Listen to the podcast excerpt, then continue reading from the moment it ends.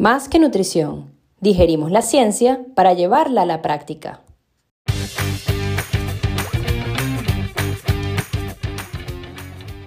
¿Quieres cuestionar y entender la ciencia para llevarla a la práctica y así mejorar el rendimiento y la salud de atletas, personas activas y población general? Acompáñanos en este viaje de compartir información, donde estaremos conversando sobre nutrición, deporte y salud. Somos Paola y Andrea, dos nutricionistas y además corredoras que comparten la misma pasión, la necesidad de divulgar información veraz, actual y práctica. Aquí hablaremos nosotras y también invitaremos a expertos en diferentes áreas relacionadas al deporte y bienestar para crecer y aprender. Bienvenidos a nuestro podcast, Más que Nutrición. Hola a todos, bienvenidos a otro episodio de Más que Nutrición. Hoy vamos a estar hablando con el doctor Aritz Urdampilleta, él es especialista en todo este tema de carbohidratos, periodización del entrenamiento y eso es lo que vamos a estar hablando hoy. Cómo es el entrenamiento del estómago y sistema digestivo en combinación al entrenamiento en ayuno modificado, periodización nutricional y bueno, por supuesto conocer quién es Arix, cómo empezó todo esta, este viaje. Y bueno, primero, ante todo, saludarlos. ¿Cómo estás, Arix? ¿Cómo estás, Paola? Espero que súper bien. Hola, bueno, de mi parte muy bien también y con ganas de, de a ver cómo sale la, entrevista. Seguro que increíble. Bueno, Arix, cuéntanos un poco de ti, quién eres, a qué te dedicas actualmente, cuál es tu área favorita de la nutrición deportiva. Bueno, en mi caso eh, soy profesor e investigador de, la universidad. Tenemos eh, una editorial también, una editorial Elic Sport que se llama.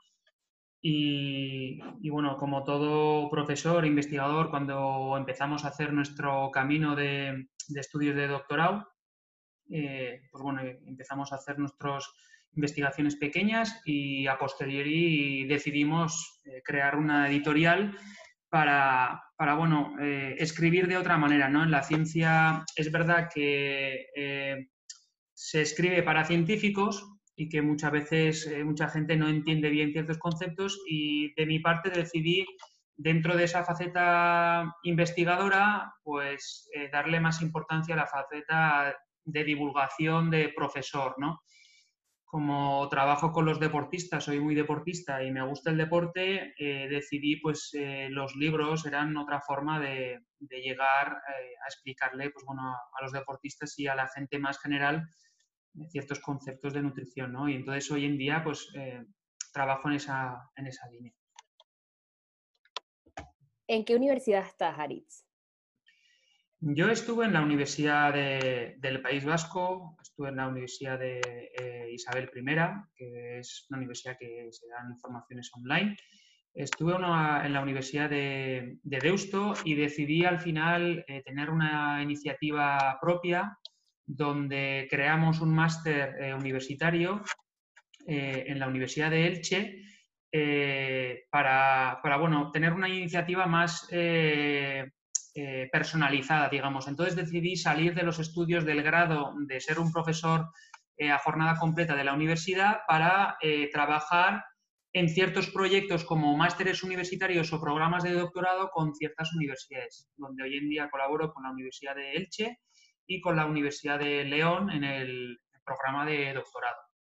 la iniciativa que tengo es una escuela de nutrición deportiva con, con la empresa Elic Sport y, es una iniciativa pues muy, muy, eh, muy práctica. Eh, creamos un centro de, formación e investigación y a partir de ahí pues enseñamos a los alumnos pues, bueno, de una forma práctica la, nutrición.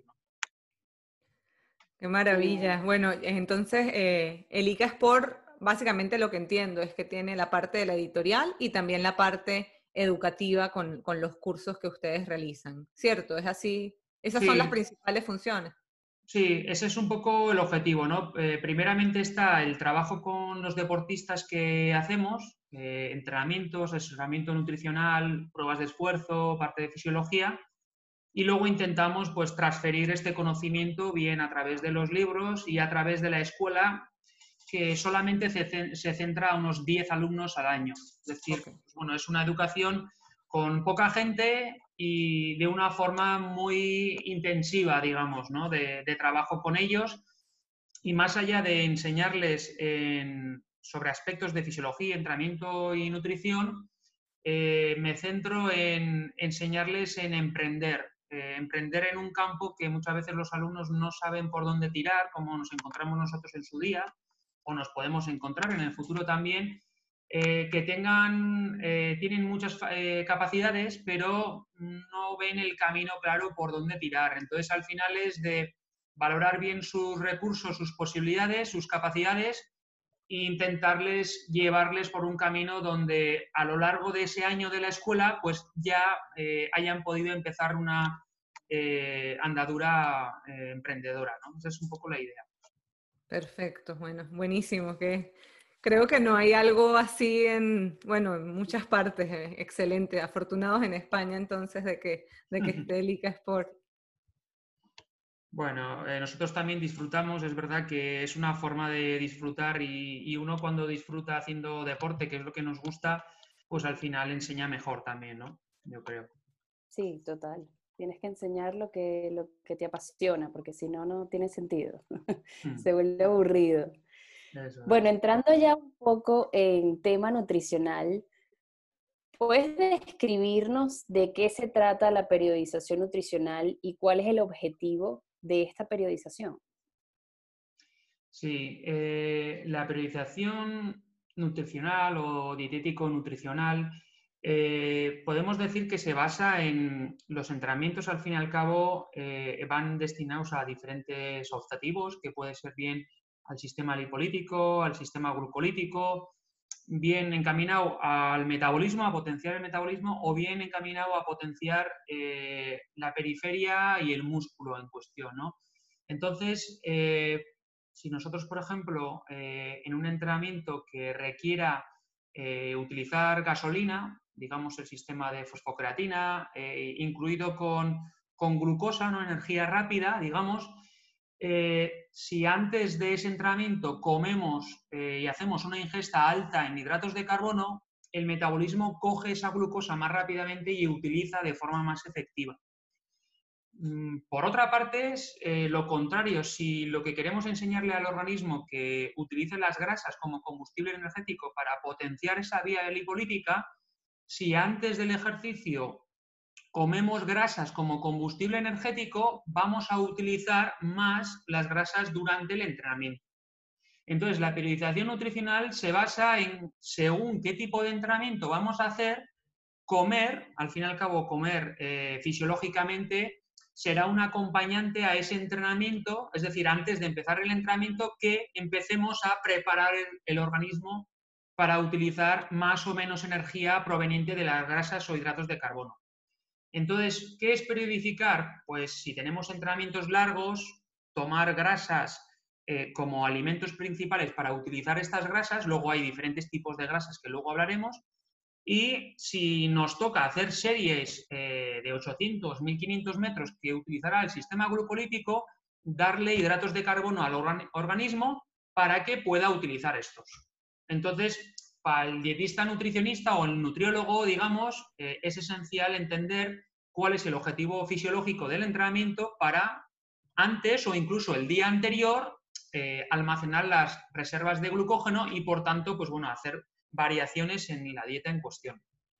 Entendido. Entonces, eh, esto también va a depender de la intensidad y de lo largo que es el, entrenamiento, por verlo. Okay.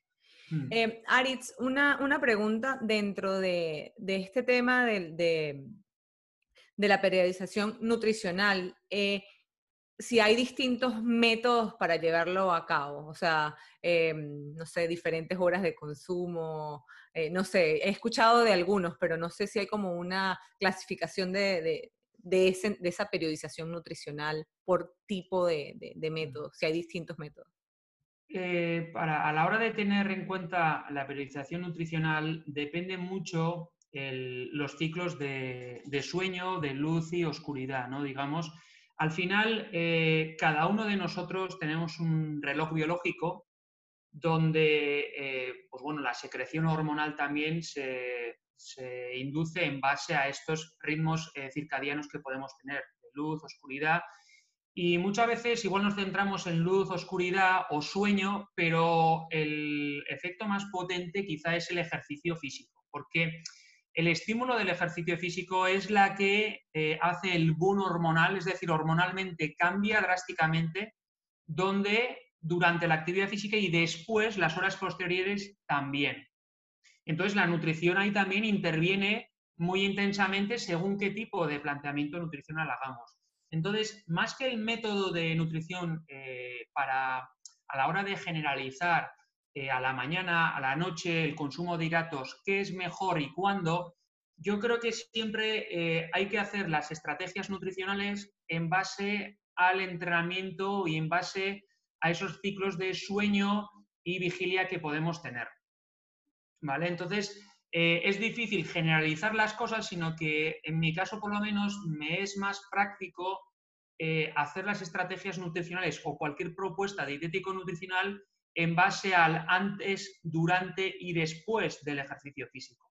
Porque al fin y al cabo el, estímulo de ejercicio físico va a determinar eh, el, uso de energía eh, proveniente de qué tipo de metabolismo vamos a hacer y un cambio hormonal, digamos. Entonces, eh, después de ese cambio hormonal llegará otra fase de homeostasis que será el sueño, que también puede determinar un poco cómo podemos funcionar pero al fin y al cabo los dos estímulos importantes serían el sueño y estímulos de ejercicio físico.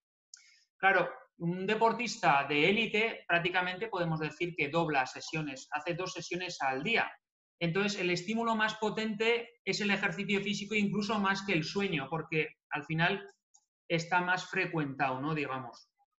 Entonces, el método es eh, ceñirnos eh, en lo que son las bases de los entrenamientos mañana y tarde cuando lo realiza y el sueño cuándo lo va a realizar. Y en base a eso, pues periodificar esa nutrición en base a los objetivos eh, del entrenamiento y posteriores objetivos nutricionales. Claro, y también es importante ver cómo va a ser toda esa semana, ¿no? O sea, ver las cargas que vas a tener en la, en la semana para poder también combinar esas estrategias nutricionales que vas a ir haciendo en el día a día, dependiendo del entrenamiento y de las adaptaciones que también quieres buscar en ese momento, ¿no? Sí, muchas veces eh, es verdad que nos han enseñado también eh, el concepto de ingesta energética, ¿no? O biodisponibilidad energética. Es cierto que el deportista eh, tiene recursos de sobra y muchas veces es muy eficiente donde, pues incluso en situaciones de ayunas, puede hacer ejercicios muy intensos, que pueden ser, por ejemplo, utilizando el sistema de fosfocreatina, ¿no? Digamos. Eh, hay muchas posibilidades y en una semana de carga también podemos provocar de que no haya una ingesta energética muy alta. Pero sí que es cierto que luego en las fases de recuperación posterior es recomendable eh, llegar otra vez a la homeostasis bioenergética para de alguna manera a nivel sistema inmunológico eh, llegar a un equilibrio bueno.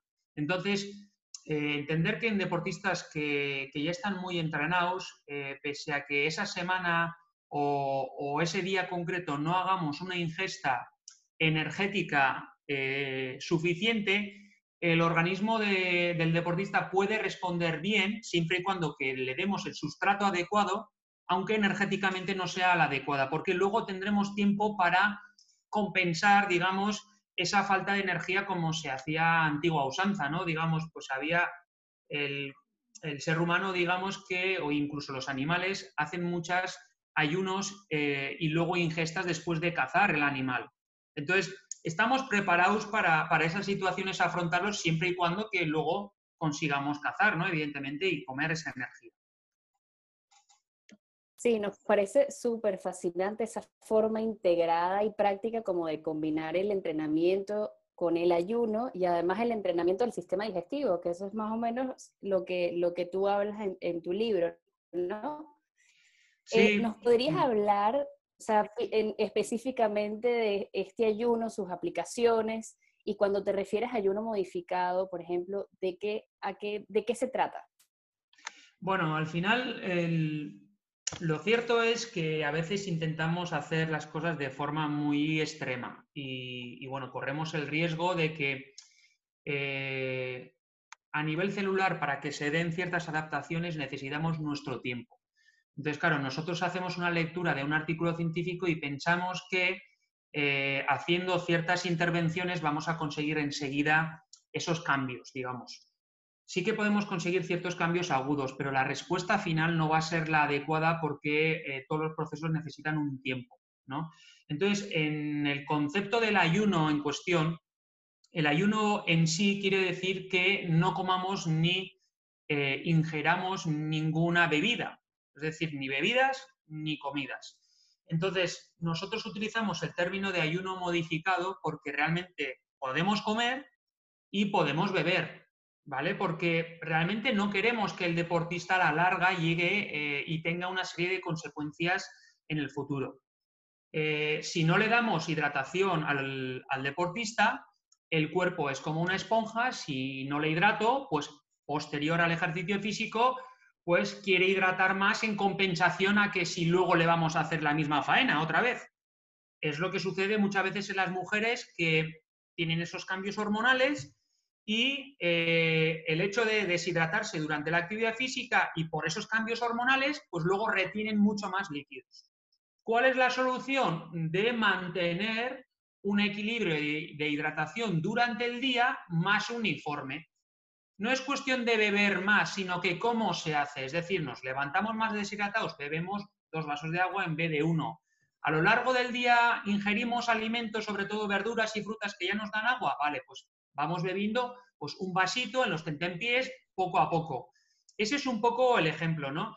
En caso del ayuno eh, modificado, quiere decir que eh, nos interesa potenciar lo que es la vía eh, lipolítica, perdonar, la vía de, la utilización de las grasas. Entonces, lo que hacemos es ingerir ciertos alimentos que tengan grasas biodisponibles, que sean grasas bien o saturadas o bien monoinsaturadas. Saturadas sabemos que en reposo no hacen eh, buen, eh, no son buenos para la salud, que serían pues esas grasas de embutidos, de lácteos y demás, pero tenemos otras grasas monoinsaturadas que son utilizables durante el ejercicio físico, que son bioutilizables, que son como eh, esas grasas del aguacate, eh, esas grasas de aceite de oliva, de aceitunas, de ciertos frutos secos como avellanas, almendras.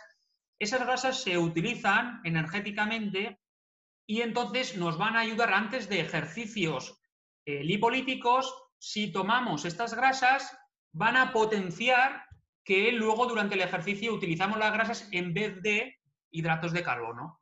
Entonces, el ayuno modificado, ¿qué es? Le añadimos este tipo de grasas para potenciar el uso eh, de las grasas como combustible energético. Esas grasas en el organismo, ¿dónde se acumulan? Las grasas que utilizamos eh, a nivel de cuerpo, de organismo, se almacenan dentro del músculo. ¿Vale? Eh, entonces, no quiere decir que aquel obeso que tenga mucha cantidad de grasa en la panza va a utilizar mejor las grasas. Es todo lo contrario, es decir, el acúmulo de grasa tiene que estar dentro del músculo. Entonces, este tipo de entrenamientos lo que ayuda es que se deposite esta grasa a nivel intramuscular y cuando necesitamos, es decir, no tenemos depósitos de glucógeno en situaciones de ayunas, podemos utilizar mejor eh, esta grasa depositada dentro del músculo. Wow. Eso sería un poco el concepto de ayunas, ¿no? Está, está, bien interesante y la forma en que lo explica, sobre todo por, lo que viene, a lo que viene mi segunda, o sea, la, la, pregunta que tengo para orientar un poco a nuestros oyentes, porque muchas veces estás hablando de este entrenamiento de ayunas muy eh, pues estamos enfocados en el, rendimiento, ¿no? Básicamente, y mm. estimular eh, diferentes eh, vías metabólicas, pero también, pues se escucha mucho el tema de entrenar en ayunas para, para eh, de alguna forma modificar o controlar la composición corporal. Entonces, en este, ¿qué, qué, opinión puedes dar de, esa parte de pues, hacer, hacer entrenamientos en ayunos y mejoría de la composición corporal o pérdida de grasa mm. corporal? Ese matiz que hacías yo creo que es muy, muy interesante. Eh, porque sobre todo la palabra que has utilizado, ¿no? la composición corporal. Eh, yo siempre digo que lo que importa no es lo que nos pesa, eh, no es lo que pesamos, sino que qué materia es lo que, la que nos pesa, ¿no? que es bien grasa, músculo, qué composición corporal tengo. Entonces, sí que hay que decir que el entrenamiento en ayunas nos hace ser más eficientes, es decir, estar más preparados para aquellas situaciones que podamos tener una hambruna. Es decir, eh, si nosotros eh, nos dejasen en el desierto solos sin ningún alimento y antes hemos entrenado en ayunas, haríamos mejor utilización del combustible de, vías lipolíticas y por tanto podríamos subsistir mejor. Si le dejásemos en el desierto a un obeso que no ha entrenado nada, eh, como ese depósito de grasa no tiene dentro del músculo, lo que empezaría es a catabolizar la proteína enseguida. Entonces, ¿qué sucedería? Se quedaría sin fuerza y pues no podría subsistir como aquel que ha entrenado en ayunas. Entonces, hay ese concepto erróneo y equívoco que la gente piensa que eh, utilizar más las grasas te ayude a adelgazar. Eso no es cierto no es cierto, sino que quiere decir que en la sociedad que vivimos nosotros, ser eficientes no ayuda a adelgazar, es lo contrario. Es decir, nosotros lo que tenemos que hacer es eh, entrenar, entrenar sobre todo lo que se está viendo es el trabajo de la fuerza, porque esto tanto bien en las mujeres se, se ve más claro, porque aumenta los índices de testosterona, esta hormona sí que ayuda a perder grasa corporal y tener más músculo, digamos. Entonces, el hecho de romper el equilibrio eh, del organismo con entrenamientos de fuerza y con entrenamientos intensos, en las horas posteriores del ejercicio hay una alteración hormonal grande y también un consumo de oxígeno grande. Entonces, esto es lo que realmente ayuda a adelgazar lo que es eh, en composición corporal perder la grasa corporal pero es otro concepto diferente en que utilicemos mejor o más la grasa.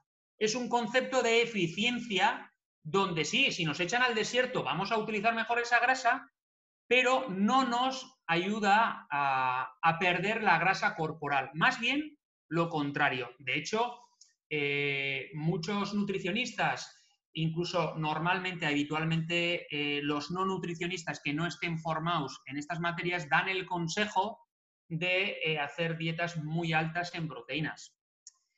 Lo que realmente hacer eh, dietas altas en proteínas, si no hemos entrenado el metabolismo previamente, el entrenamiento en ayunas, lo que nos va a llevar es a catabolizar la proteína demasiado rápido, vamos a perder el peso rápido, tanto en glucógeno muscular, tanto en materia de proteína, pero luego el metabolismo al bajar demasiado vamos a engordar con lo mismo que eh, comíamos antes, pues en más eh, cantidad, ¿no? Digamos.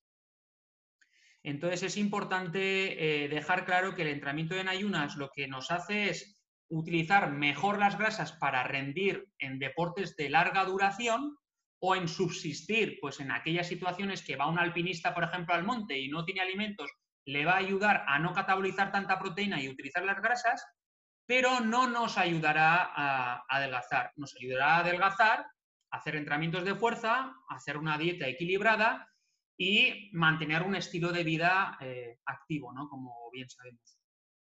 Sí, totalmente. Y maravilloso que hayas hecho esta aclaratoria porque creo que a nuestros oyentes les va a encantar y además que está súper interesante. Retomando un poco, eh, ¿a qué, deporte, qué deportes se benefician de este tipo de estrategias. Ya comentaste los alpinistas, comentaste estos mm. deportes de larga duración, pero ahora coméntanos un poco más de ellos. Otra de las adaptaciones del entrenamiento en ayunas eh, es que eh, la glucógeno sintetasa, también que es eh, la enzima que se encarga en recuperar los niveles de glucógeno más rápidamente, cuando nosotros hacemos situaciones de ayunas y luego otra vez le damos al organismo hidratos de carbono, eh, hay ciertas modificaciones en ciertas enzimas, que una de ellas es la glucógeno-sintetasa y también eh, otras variaciones biomoleculares que podemos encontrar. que eh, estos cambios moleculares nos ayudan a recuperar más rápidamente ante esfuerzos bien de larga duración o rápidos. Entonces, esto puede ser, el entrenamiento en ayunas ayuda a mejorar la capacidad de recuperación. Entonces, para aquellos deportes de equipo, para aquellos deportes de alguna manera que hagan una pretemporada para mejorar la capacidad de recuperación rápidamente, puede ser interesante hacer entrenamientos en ayunas, en deportes de equipo, por ejemplo. Pero durante la temporada ya no, porque realmente eh, tendría sentido durante la temporada en estos deportes de equipo potenciar el sistema glucolítico, ¿no? de sistemas de utilización de energía muy rápida. En cambio, durante la temporada sería de interés para aquellos deportistas de ultradistancia, de larga duración, que mm, uno de los factores limitantes de rendimiento sería pues, la falta de, glucógeno muscular. ¿no? Si nos vaciamos depósitos de glucógeno, eh, ¿con qué vamos a hacer frente? Pues si tenemos mejor utilización de las grasas, mejor que utilizar muchos aminoácidos ramificados o el ciclo de glucosalanina para obtener energía.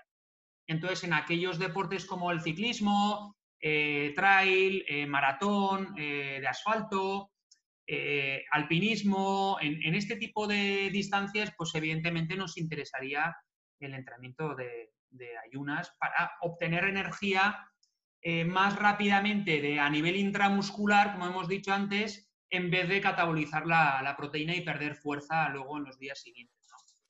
Entendido. Y Aritz, en, en, ese respecto, por ejemplo, mm, voy a ponerte el ejemplo de un, no de un ultramaratonista, pero de un maratonista, ¿no?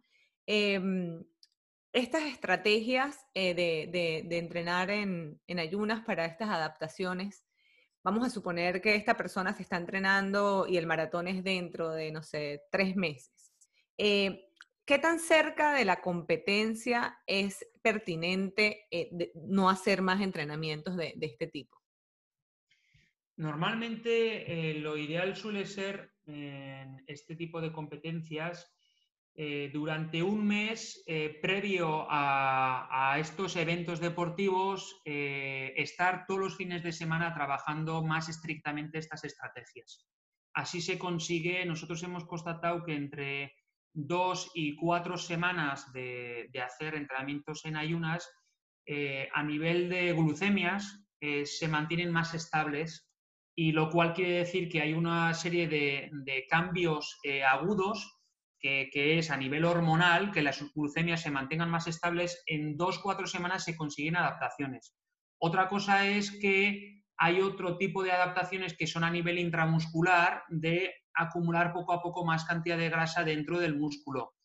¿Qué nos sucede? Y yo concretamente, ¿no? de, siendo investigador humilde, digamos, y, con infraestructura la justa, eh, en Europa y sobre todo en España, es muy difícil eh, hacer biopsias eh, musculares a no ser que sea por razón muy justificada.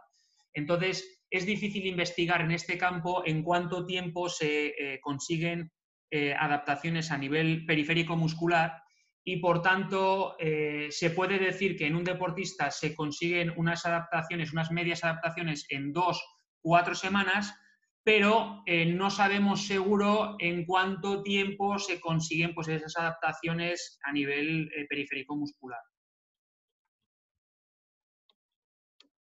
Ok, Arix. Y, por ejemplo, o sea, una pregunta que me surge a mí eh, a nivel personal.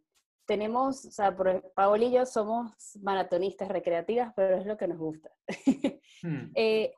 entonces, sabes que tenemos no sé, la recomendación, una vez a la semana por lo menos, estar entrenando también todo este tema del, del intestino, ¿no? Que es lo que vamos a, bueno, que queremos también conversar un poco más adelante. ¿Qué momento dirías tú de que deberíamos quizás enfocarnos en este entrenamiento de ayuna y en qué momentos dirías que, que vamos a enfocarnos en este entrenamiento de entrenar al intestino, al estómago para aumentar la capacidad de absorber eh, carbohidratos, geles, todo este tipo de mm. productos que también nos van a beneficiar en el, en el maratón específicamente. Vale. Bueno, e intentaré dar la respuesta lo, lo mejor posible. Eh, antes de nada, decir que, que, yo siempre digo cuando compito en algo que, que soy el, el, mejor entre los malos y con eso seguro que siempre os vais a salir bien. Eh, bueno, cada uno, digamos que en su medida eh, intenta, pues bueno, hacer, realizar una serie de entrenamientos eh, y, bueno, lo mismo, pues entra el entrenamiento nutricional, ¿no? Hay que decir que, como antes os he comentado, el entrenamiento en ayunas, nosotros realizamos un entrenamiento que es ayuno modificado. Es decir, esto quiere decir que no dejamos de comer, sino que precisamente siempre en cada entrenamiento eh, le damos de comer y de beber al deportista, siempre. ¿Por qué siempre? Porque siempre eh, tenemos que estar entrenando el estómago. ¿Por qué? Porque en competición siempre vamos a intentar eh, tomar un recurso, en este caso que será bebidas, hidratos de carbono, es decir, será gasolina al máximo poder y por tanto antes tenemos que entrenar. Son muchos deportistas que, yo trabajo con ellos también y, psicológicamente tienes que hacer un trabajo muy intenso en que en esos entrenamientos de recuperación activa, de rodajes de una hora, hora y media, que dicen, no, va, no voy a tomar nada porque es muy suave. Pues es precisamente entonces donde hay que entrenar el estómago. Porque al fin y al cabo tenemos posibilidad de entrenar el estómago a la vez que a nivel periférico muscular o metabolismo no estamos entrenando mucho. Por esa misma razón, cuando tenemos días de recuperación, siempre digo que para el deportista es también el día de entrenar otras facetas, como por ejemplo puede ser el stretching, estiramientos, o puede ser la faceta psicológica de visualización, otro tipo de estrategias que el deportista también tiene que ir eh, entrenando. Entonces, eh, no confundáis el, término de ayunas por una parte y entrenamiento del estómago, sino que eh, unificar las dos. Es decir, cuando hago ayunos también voy a estar entrenando el estómago, solamente que en vez de darle hidratos de carbono, le voy a dar grasas y muchos líquidos. Es lo que le voy a dar. Es decir, una cuestión es que al fin y al cabo el entrenamiento del estómago propiamente de por sí para la competición, eh, vamos a tomar hidratos de carbono para no vaciarnos de depósitos de glucógeno.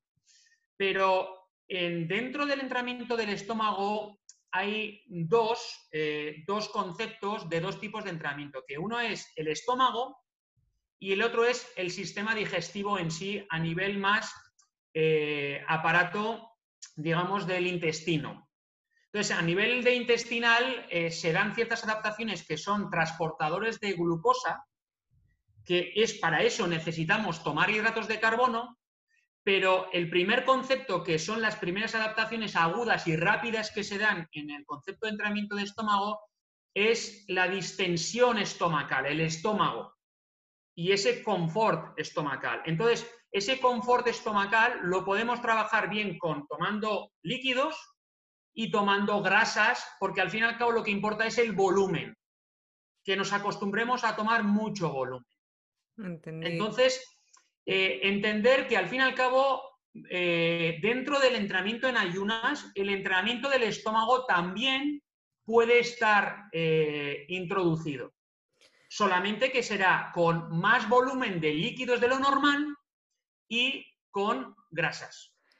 Aritz, esto está muy interesante porque creo que es donde hay más confusión. O sea, cuando se ven como, a ver, eh, uno se lee una investigación y después lee la otra, etcétera, y, yo creo que en general eh, la mayoría de, las personas ven esto como dos cosas que se hacen por separado. Por eso me parece tan fascinante el tema, eh, como lo integras, ¿no?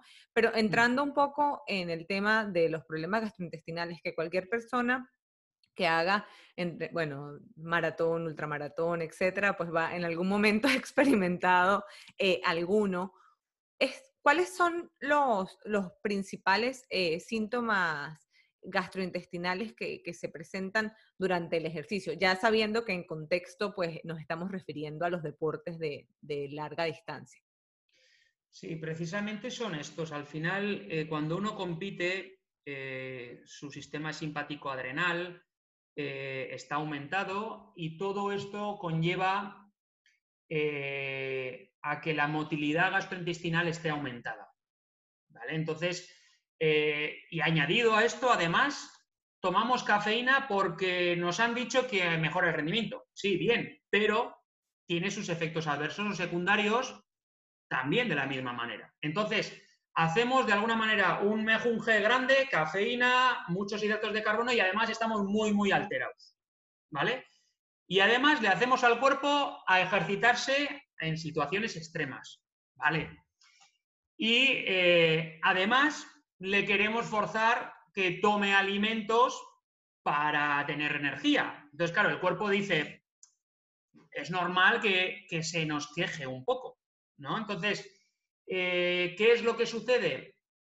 La mayor parte de problemas gastrointestinales que en los deportistas sucede en deportes más cortos suele ser más habitual diarreas, suele ser alteraciones de motilidad, eh, de poca absorción y diarreas suele ser muy frecuente y este puede ser un problema si yo tengo diarreas para deportes de larga duración porque el factor limitante es la hidratación y desequilibrios hidroelectrolíticos. Entonces será un problema grave en un deporte de más corta duración, quizá no, no tanto, sino que un disconfort estomacal y ya está. ¿vale? Entonces los problemas habituales suelen ser eh, diarreas y, por otra parte, otros suelen ser a larga distancia problemas de disconfort eh, porque intentamos comer mucho o beber mucho y a la vez previamente no hemos entrenado. O hemos entrenado pero no en esas situaciones de estar nervioso. A mí me gusta hacer entrenamientos también simulados. Es decir, entrenamientos simulados, ¿cómo son? Eh, son juntar diferentes clubes o deportistas de diferentes sitios y hacer simulacros de competición entre ellos. Entonces, con eso que buscas, eh, siempre hay que hacer estrategias nutricionales y hay que probarlos no solo en entrenamiento, sino que también en situaciones que el deportista se sienta que compite contra el otro. Entonces, ¿eso cómo lo hacemos? Juntando, pues bueno, digamos, diferentes deportistas a modo de entrenamiento, pero ya sabemos entre todos eh, que siempre hay un orgullo personal entre los deportistas de ganarle al otro. Entonces, es cuando implantamos este tipo de, estrategias. Eh, los problemas gastrointestinales de ese disconfort eh, puede ser también hinchazón, que el cuerpo puede reaccionar eh, hinchazón como, por ejemplo, mala absorción con gases, que tenemos el estómago hinchado, queremos echar, pues digamos, pedos, pero a la vez no podemos. Es una situación de hinchazón. Y esto suele ser habitualmente en, los productos cuando consumimos muchos azúcares de, alta osmolaridad, como puede ser la glucosa propiamente dicha y sobre todo, sobre todo, la fructosa. Ahí reside la calidad de los alimentos que utilizamos. Es decir, los productos de nutrición deportiva, al fin y al cabo, digamos que todas las marcas tienen sus cosas buenas y sus cosas malas. No hay ninguna marca que sea la mejor según para cada caso, pues bueno, algunos productos son buenos y otros peores, ¿no? Pero al final lo que hay que entender es que hay ciertos eh, azúcares que tienen la osmolaridad más alta y otros productos menos, como la milopectina, la maltodestrina, que tienen menos y por tanto nos ayudan a nivel gastrointestinal, pues bueno, tener un mejor confort. Entonces, Muchas veces recurrimos a productos de, nutrición deportiva que están bien diseñados y, bien empaquetados para hacernos más fácil y por eso los aprovechamos muchos productos, pero otras veces los tenemos en los propios alimentos, que puede ser un puré de patata eh, con féculas, diferentes féculas, con o la tapioca o demás que podemos utilizar y lo podemos contextualizar a nuestras eh, situaciones deportivas. Entonces, a mí lo que me gusta es más bien eh, combinar productos diseñados para deportistas de diferentes marcas con alimentos que el deportista esté habituado no simplemente a, esos alimentos por el olor, sino que también el olor, el gusto, la, vista que sea familiar, algo familiar que esté acostumbrado a comer. Entender que los deportistas no consumen muchos azúcares, no, no consumen chuches o golosinas como como un obeso puede hacer, digamos. Entonces, de repente, en competición, darle estos chuches, pues claro, eh, tiene un disconfort estomacal muy grande. Entonces, tenemos que intentar, digamos, de buscar esos alimentos que esté habituado, por ejemplo, que puede ser eh, un puré de patata y añadirle al puré de patata maltodestrina, por ejemplo, que es un producto que no tiene sabor, y le estamos ocultamente añadiendo, pero el deportista lo percibe como algo de su eh, familia, ¿no? Algo familiar. Entonces son como pequeñas trampas que eh, a nivel neuroquímico, pues el olor, el gusto ya nos hace más familiar y, el confort estomacal es, es, más, más fácil, más llevadero, digamos. Entonces, bueno, son un poco estrategias que para mantener esos problemas gastrointestinales más correctamente, pues eh, ciertas estrategias de manipulación de alimentos que podemos hacer y aparte de eso también es el hecho de cómo comemos. Hay mucha gente que a la hora de comer traga aire. ¿Pero por qué? Porque come con ansiedad. Es decir, eh, nosotros hemos visto en deportistas de ultradistancia que hay una diferencia en tomar la bebida por el botellín o con una pajita. Con una pajita no eh, tragas ese aire y entonces a nivel estomacal estás mejor.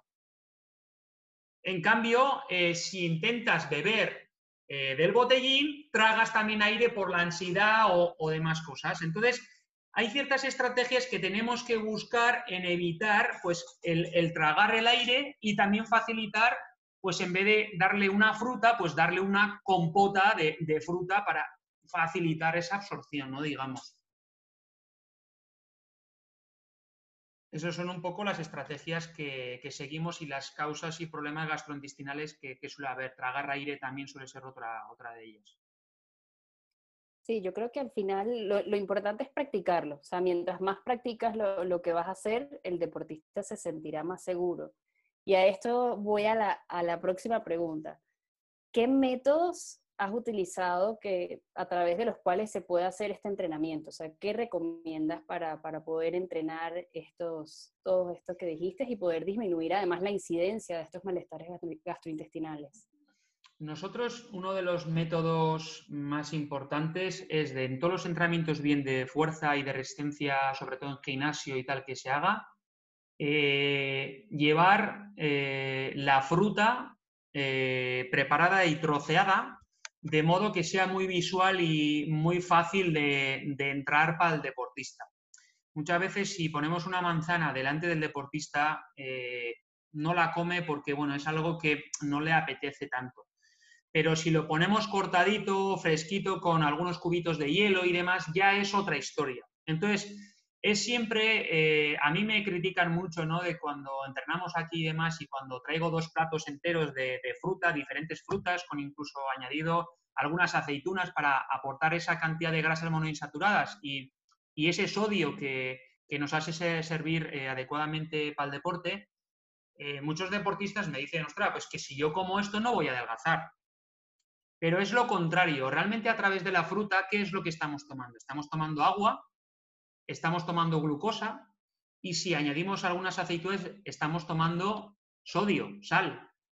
Entonces realmente es que estamos tomando lo que tienen las bebidas isotónicas, pero a través de unos alimentos que nosotros estamos acostumbrados y que a la larga queremos potenciar eh, en las dietas el, uso de las frutas y verduras, digamos, ¿no? Entonces estamos consiguiendo más allá eh, de los eh, objetivos nutricionales deportivos, también desde el punto de vista de educación nutricional, pues otros aspectos estamos consiguiendo, ¿no?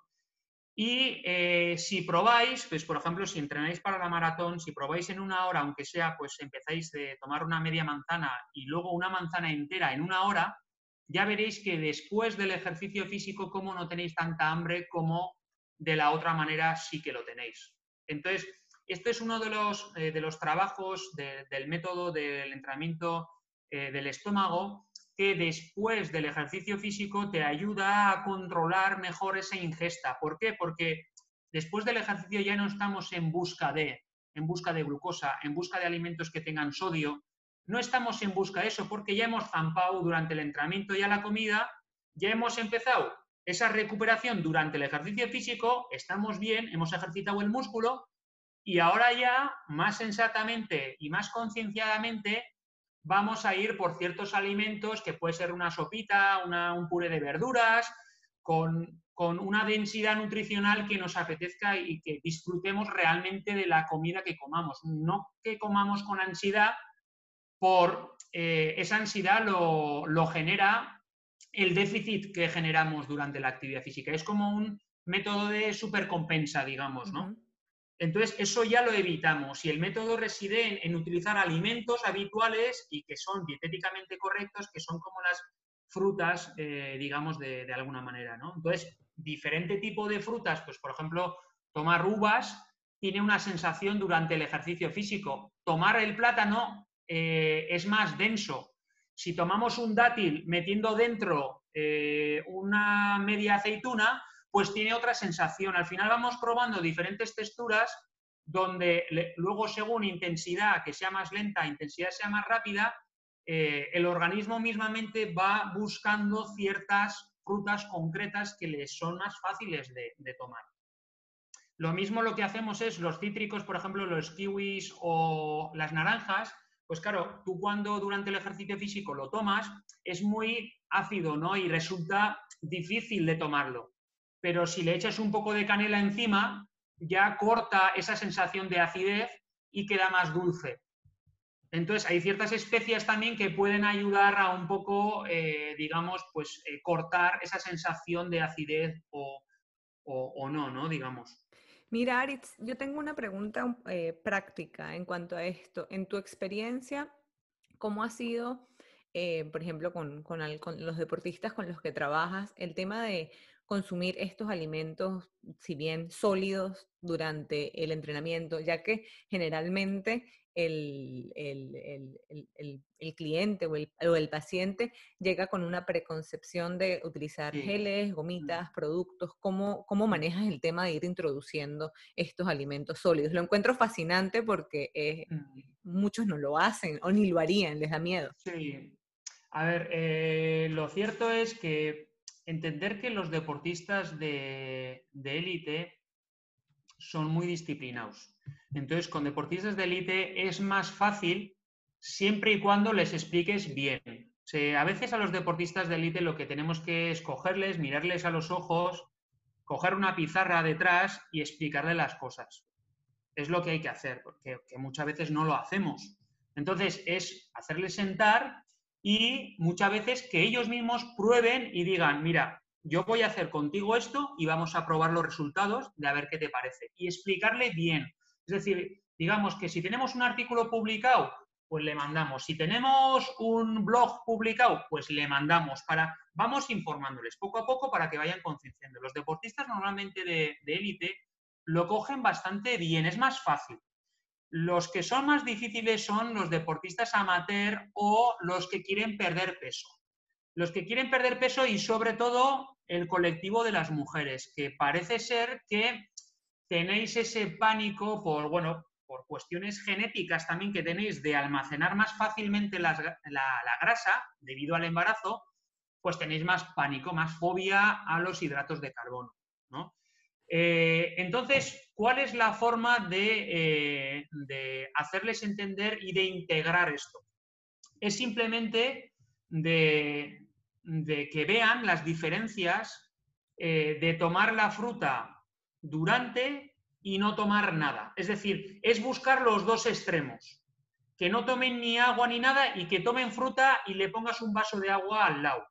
Que, que, se vean ellos cómo se sienten mejor.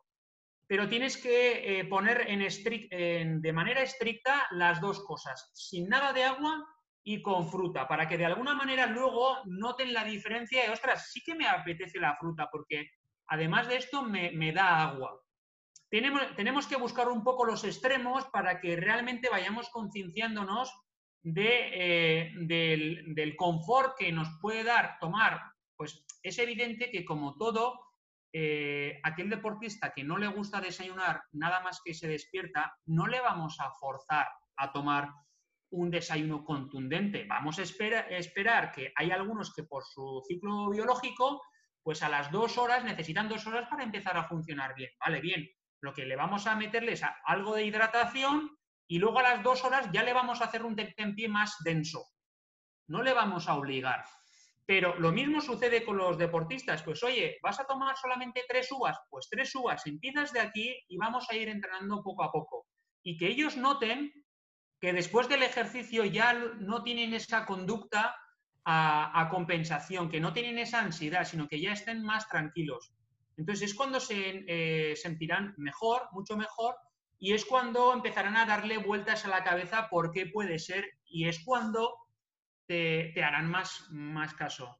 Pero es evidente que todos sabemos, tanto bien en clínica o como en nutrición deportiva, no podemos tener esa regla de tres de que al fin y al cabo estamos trabajando con personas, cada persona es como es, algunas personas eh, están más concentradas en escucharte y otros, pues bueno, vienen contigo pero tienen otros problemas y no te escuchan bien tampoco. Entonces, lo primero, lo que hay que hacer es que el deportista o el paciente, el cliente, te mire a los ojos. Es lo primero que tenemos que buscar, porque es que si no conseguimos eso, por mucho que le digas, eh, igual estará contigo cuerpo presente, pero la mente tiene en otro sitio. Entonces, eh, lo primero es saber que estamos trabajando en personas y cada persona, como cada niño, tiene su evolución. Lo importante es llegar al objetivo final, pero no tenemos que pretender que, que todos lleguen en un día o en un año vista. Hay algunos niños que consiguen hablar o andar en 11 meses y hay otros que consiguen en 15 meses. Pero eso no quiere decir que luego la evolución posterior, quien ha empezado más tarde a andar, vaya a ser peor. Igual incluso lo contrario, porque se ve que los niños también que gatean más, luego tienen más confianza. Entonces, no hay que forzar más de lo normal las cosas porque, por poner otro ejemplo, algunos estudiamos en la universidad a los 18 años y otros empiezan a estudiar a los 60 años.